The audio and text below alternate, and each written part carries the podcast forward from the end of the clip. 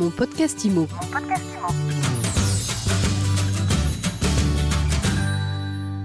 Bonjour à tous et bienvenue dans ce nouvel épisode de mon podcast IMO. On parle de l'encadrement des loyers aujourd'hui à Paris et on revient sur une décision qui fait beaucoup de bruit qui vient d'être prise par le tribunal administratif de Paris et qui suspend donc partiellement l'encadrement des loyers dans la capitale. Alors qu'est-ce que cela change pour vous?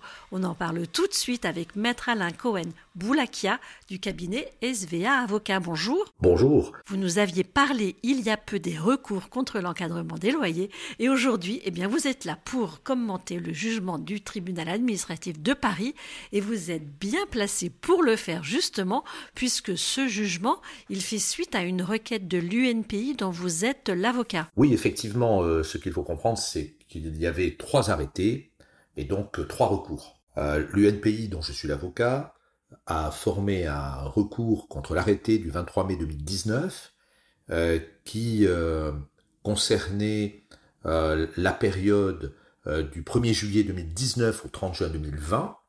Alors que faisait cet arrêté? Cet arrêté fixait pour cette période euh, les loyers de référence, les loyers de référence minorés et les loyers de référence majorés. Et il y avait un deuxième arrêté qui concernait la période 2020-2021 et un troisième arrêté qui concernait la période 2021-2022. Le tribunal administratif de Paris, dans sa décision du 8 juillet 2022, annule l'arrêté préfectoral du 23 mai 2019. Donc ce qui signifie très clairement qu'en ce qui concerne la période du 1er juillet 2019 au 30 juin 2020 pour la commune de Paris, euh, il n'y a plus euh, d'encadrement des loyers euh, rétroactivement, si j'ose dire. Alors pourquoi cette annulation? Tout simplement parce que euh, l'arrêté préfectoral était fondé sur la structuration du marché locatif constaté par l'Observatoire des loyers de l'agglomération parisienne, l'OLAP, et le tribunal administratif a notamment relevé que le rapport euh, de euh, l'OLAP concernait la structuration euh, du marché locatif, non pas sur Paris, mais sur l'agglomération parisienne, et de surcroît avant 2017, donc des données un peu anciennes. Et le tribunal administratif a, également relevé que le rapport de l'OLAP portant sur l'évolution des loyers en 2018 était postérieur à la date de l'arrêté, donc il est évident qu'en ce qui concerne la période du 1er juillet 2019 euh, au, 30 euh, juin 2020, ça faisait un peu bidouillage et le tribunal administratif a donc sanctionné cet arrêté et l'a, annulé. Qu'est-ce qu'elle change concrètement cette décision? En premier lieu, permettez-moi de, souligner que euh, je viens de lire dans la presse que l'adjoint en charge du dossier la ville de Paris a indiqué qu'en définitive tout ça c'était un détail et euh, que ça ne changeait rien euh, à l'application du dispositif, euh, tout en espérant, c'est du moins ce que relate la presse, que l'État fera appel de la décision qui a annulé le dispositif pour la période du 1er juillet 2019 au 30 juin 2020. C'est un petit peu contradictoire.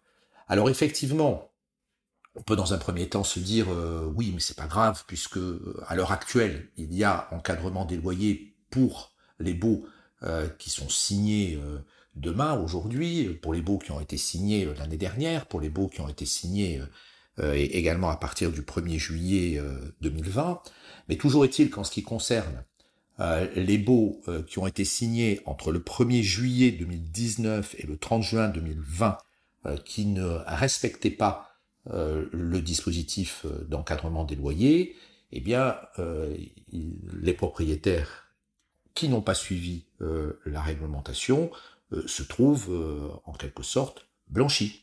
et, les baux qui ont été signés durant cette période ne peuvent être remis en cause à l'heure actuelle. Hein. Après, on ne sait pas s'il va y avoir un, appel de la décision qui a été rendue par le tribunal administratif, mais il faut rappeler que la décision du tribunal administratif est exécutoire et que donc l'appel n'est pas suspensif, donc ces baux, euh, à l'heure actuelle, ne peuvent être, ne peuvent être mis en cause. Parallèlement à ça, les baux qui ont été signés durant cette période litigieuse et qui respectaient la réglementation ne peuvent également euh, être remis en cause. Le propriétaire ne peut pas venir dire aujourd'hui, euh, eh bien j'ai euh, consenti un bail en respectant la réglementation, cette réglementation a, entre guillemets disparu, donc je vais augmenter le montant du loyer. Bien évidemment, on ne peut pas revenir sur la liberté contractuelle. Il y aura des situations marginales également qui peuvent poser problème, notamment lorsqu'il y aurait eu un bail qui aura été signé durant euh, euh, cette période du 1er euh, juillet 2019 au 30 juin 2020 qui ne respectait pas la réglementation, recours du locataire contre le bailleur deux ou trois mois après l'entrée dans les lieux, et le bailleur accepte de baisser le montant du, du loyer pour suivre, pour être en parfait accord avec la réglementation alors en vigueur, donc il accepte de baisser son loyer, euh, alors que finalement, euh, il n'aurait pas dû le faire.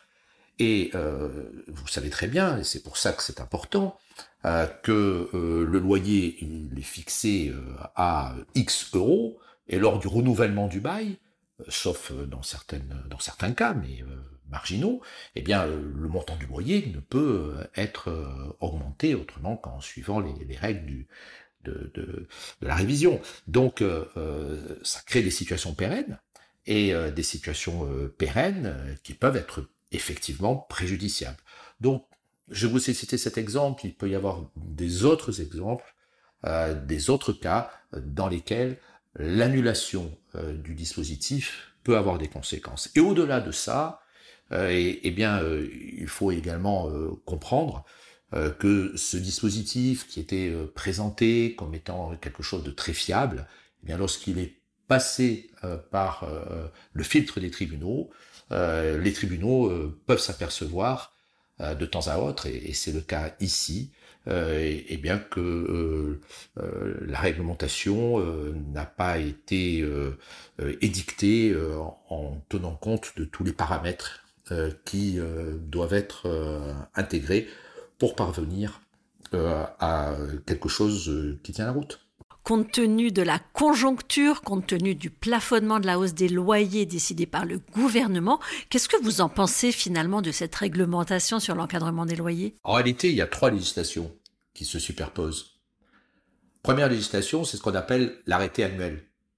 À savoir concrètement que lorsqu'un bail est résilié, le locataire s'en va et euh, un nouveau locataire entre dans les lieux, euh, dans la plupart euh, des grandes agglomérations, et, sauf exception, le locataire qui va entrer ne peut pas payer plus cher son loyer que le locataire sorti. Ça, c'est une première réglementation. La deuxième réglementation dans certaines villes ou, métropoles, eh bien l'encadrement des loyers, qui ce dispositif fait l'objet de recours dans de nombreuses villes. Et on vient aujourd'hui ajouter euh, en plus, éventuellement, la règle du plafonnement de l'augmentation euh, du loyer. Euh, donc, on parle de 3,5%. Donc, ce sont bien trois réglementations. C'est très compliqué. Il y en a un qui vient s'ajouter à l'autre et non pas qui vient se substituer à, à l'autre. Et ça va poser en pratique d'énormes euh, difficultés euh, et euh, je ne suis pas certain que le plafonnement du loyer tel qu'il est envisagé, alors qu'effectivement ça peut paraître une mesure équitable pour parvenir à préserver le pouvoir d'achat des Français, mais je ne suis pas certain qu'au niveau juridique, ça ne pose pas des, des problèmes assez importants d'application pratique. Eh bien, je suis sûre que nous aurons l'occasion d'en reparler. Merci beaucoup, en tout cas pour ce décryptage, Alain Cohen-Boulakia, avocat associé au cabinet SVA. Je vous souhaite un bel été et je vous dis à très vite pour un nouvel épisode de mon podcast IMO. Mon podcast IMO. Mon podcast IMO.